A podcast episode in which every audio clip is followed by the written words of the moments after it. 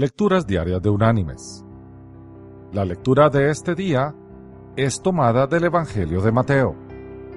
Allí en el capítulo 14, versículos 28 y 29, leemos del evangelista lo siguiente. Entonces le respondió Pedro y dijo, Señor, si eres tú, manda que yo vaya a ti sobre las aguas. Y él dijo, ven. Y descendiendo Pedro de la barca, andaba sobre las aguas para ir a Jesús. Y la reflexión de este día se llama Serás grande. Cuando Luciano Pavarotti era un niño, su abuela lo ponía con frecuencia en su regazo y le decía, Serás grande, ya lo verás. Los sueños de la abuela eran ver a Luciano convertido en un gran banquero. En vez de ello, Pavarotti fue maestro. Enseñó por un tiempo en un colegio primario, cantando algunas veces en ocasiones especiales. Su padre fue el que lo motivó a desarrollar su voz, reprendiéndolo cada vez que cantaba por debajo de su potencial. Finalmente, a los 22 años, Pavarotti dejó de enseñar para vender seguros. Continuó buscando algo estable en donde pudiese apoyarse financieramente, en caso de no tener éxito en el mundo de la música. El negocio de los seguros le permitió tomarse tiempo para tomar lecciones de canto.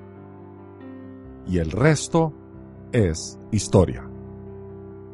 La estrella de la ópera dijo una vez en una entrevista, Estudiar canto fue el momento del cambio en mi vida.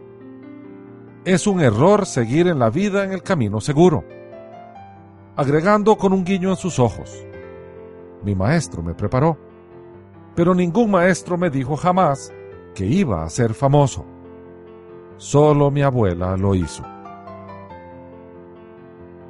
Mis queridos hermanos y amigos, se necesita valor para dejar una posición que se considera segura y comenzar una nueva dirección.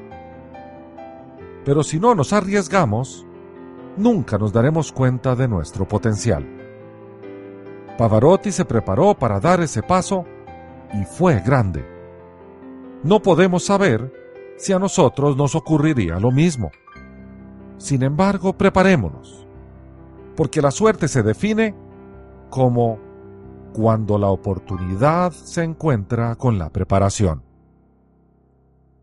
Hay que tener fe para bajarse de la barca y caminar sobre el agua.